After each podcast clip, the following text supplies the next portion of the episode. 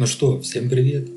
Сегодня с вами команда ТМС, я Александр Татьянич и в клубе RCM мы сегодня поговорим о семи шагах проведения RCM анализа и коснемся основы основ данной методологии. Поехали!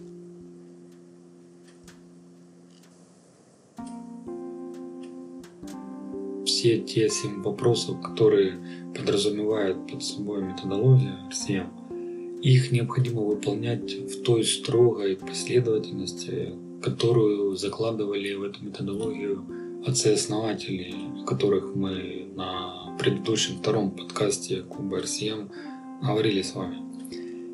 Так вот, семь вопросов. И первый же вопрос звучит следующим образом.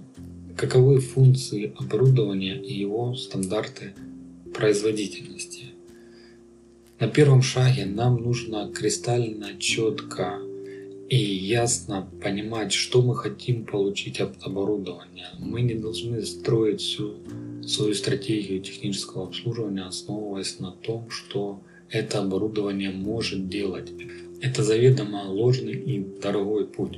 Поэтому RCM в своем фундаменте на первом шаге фокусирует наше внимание на том, что мы хотим получать от оборудования, а не то, что оно есть. Мы должны установить, что мы хотим видеть от оборудования и с каким конкретным цифровым показателем производительности. С первым шагом разобрались, переходим ко второму. Это каким образом требуемые функции оборудования могут не выполняться. То есть как те стандарты производительности, которые мы определили на первом шаге, могут не выполняться. И теперь вы сами видите, что если мы косо-криво зададим функции производительности на первом этапе, то и заведомо по ложному пути мы пойдем и на втором шаге, и в дальнейшем и на третьем, на четвертом и так далее. Весь анализ у нас отклонится от продуктивности и по итогам, по окончанию мы получим совершенно обратно противоположный результат, который может контрпродуктивно повлиять на инжиниринговый менеджмент предприятия. Поэтому почему важно проводить RCM-анализ с подготовленной командой и с подготовленным фасилитатором. Так вот, еще раз на первом шаге мы определяем стандарты производительности функции оборудования. На втором этапе определяем функциональные отказы. Это состояние, когда оборудование не способно выполнять какую-либо функцию так, чтобы уровень ее производительности был приемлем для пользователя, то есть для нас с вами.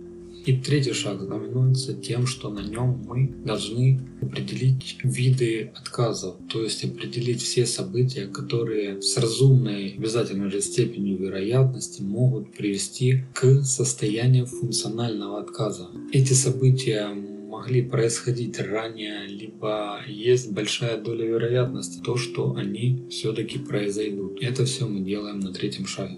Четвертый шаг, и здесь мы определяем, что же все-таки происходит при возникновении каждого отказа. Стоит сказать, что часто неопытные команды путают два понятия. Это последствия отказов и критичность отказов. Так вот, на четвертом этапе мы описываем последствия. Но в рамках RCM Последствия – это физические проявления того, что отказ произошел. Это могут быть описания как взрыв или заискрился, поломался, может остановился, загорелось табло приборов и так далее. Все это последствия. А критичность, переходим теперь к шагу номер пять, критичность, то есть важность тех событий, тех последствий, которые произойдут на четвертом шаге для нас, как персонала, для нас, как владельца оборудования, для нас как владельца предприятия. И RCM-анализ базируется на тех моментах, что для нас важны только три отказа, которые будут заставлять нас искать проактивные задачи. Первое – это если в результате возникновения отказа могут пострадать люди. Это первый случай. Следующее, если последствия отказа могут навредить окружающей среде, это второй случай. И третий случай – это если отказ может привести к экономическим последствиям предприятия. Как видно, RCM-анализ акцентирует наше внимание на отказах с точки зрения безопасности. Безопасность это превыше всего. Опять же, это пришло к нам с авиацией, где безопасность была первоочередной задачей технического обслуживания. И рассматривать каждый вид отказа нужно только строго в этой последовательности. Сначала анализируем, может ли кто-то пострадать из персонала при возникновении отказа, пострадает ли окружающая среда в результате отказа и далее понесет ли предприятие какие-либо финансовые потери. И после того, как мы отвечаем на пятый вопрос, мы переходим на заключающую стадию RCM анализа. Это шаг 6 и шаг 7 в рамках которого мы определяем, что мы будем делать с тем или иным отказом. Вся суть проявляется здесь. Мы выбираем стратегии по техническому обслуживанию, не опираясь на все оборудование в целом, а опираясь только на те отказы, которые важны с точки зрения нас как пользователей. Так вот, шестой шаг э, заключается в том, что мы должны ответить на вопрос, что же можно сделать, чтобы спрогнозировать или предотвратить отказ.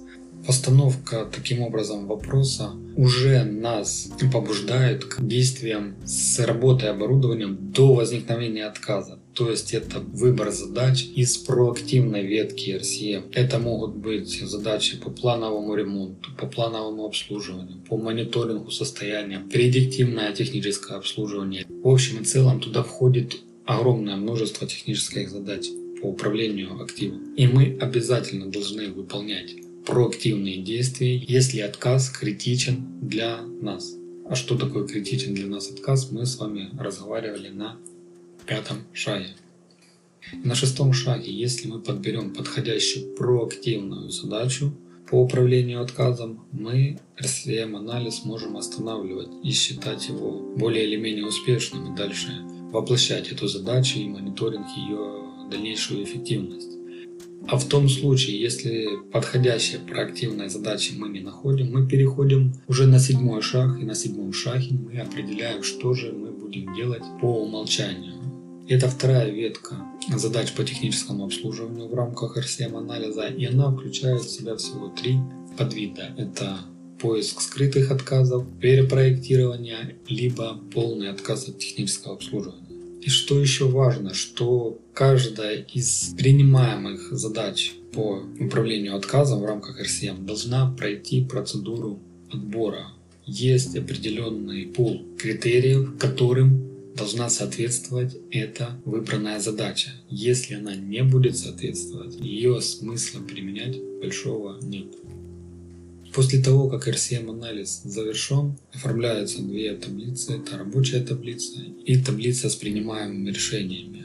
Как оформлять таблицу RCM, какие бывают подводные камни при ее составлении, чем руководствоваться при определении функциональных отказов, правила построения функций и стандартов производительности. Все это мы обсуждаем на нашем вводном курсе по RCM-анализу. И в данном контексте событий с короной Академия ТМС э, проводит вебинары по вводной части RCM-анализа.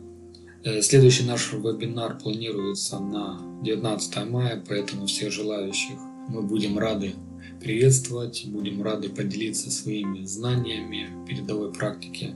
Также еще из небольшого анонса событий в клубе RCM, это 27 мая. Академия ТМС проведет вебинар для руководителей, специалистов инжиниринговых функций, инженеров по надежности, который будет посвящен KPI и метрикам инжиниринговых служб на нем мы посмотрим, какие метрики используются зарубежными компаниями для отслеживания эффективности работы оборудования, как ставить KPI, как отслеживать их, и что нужно для эффективного и самого главного постоянного улучшения и совершенствования функций технического обслуживания и ликвидации тех потерь, которые существуют в менеджменте технического обслуживания и ремонта. Ну что, всем спасибо, что были с нами. Желаем оставаться здоровыми и ждем вас. Присоединяйтесь в наш клуб RCM. Давайте вместе преодолевать. Давайте вместе делиться друг другом полезной информацией, навыками, умениями. До скорых, до скорых встреч. Всем пока.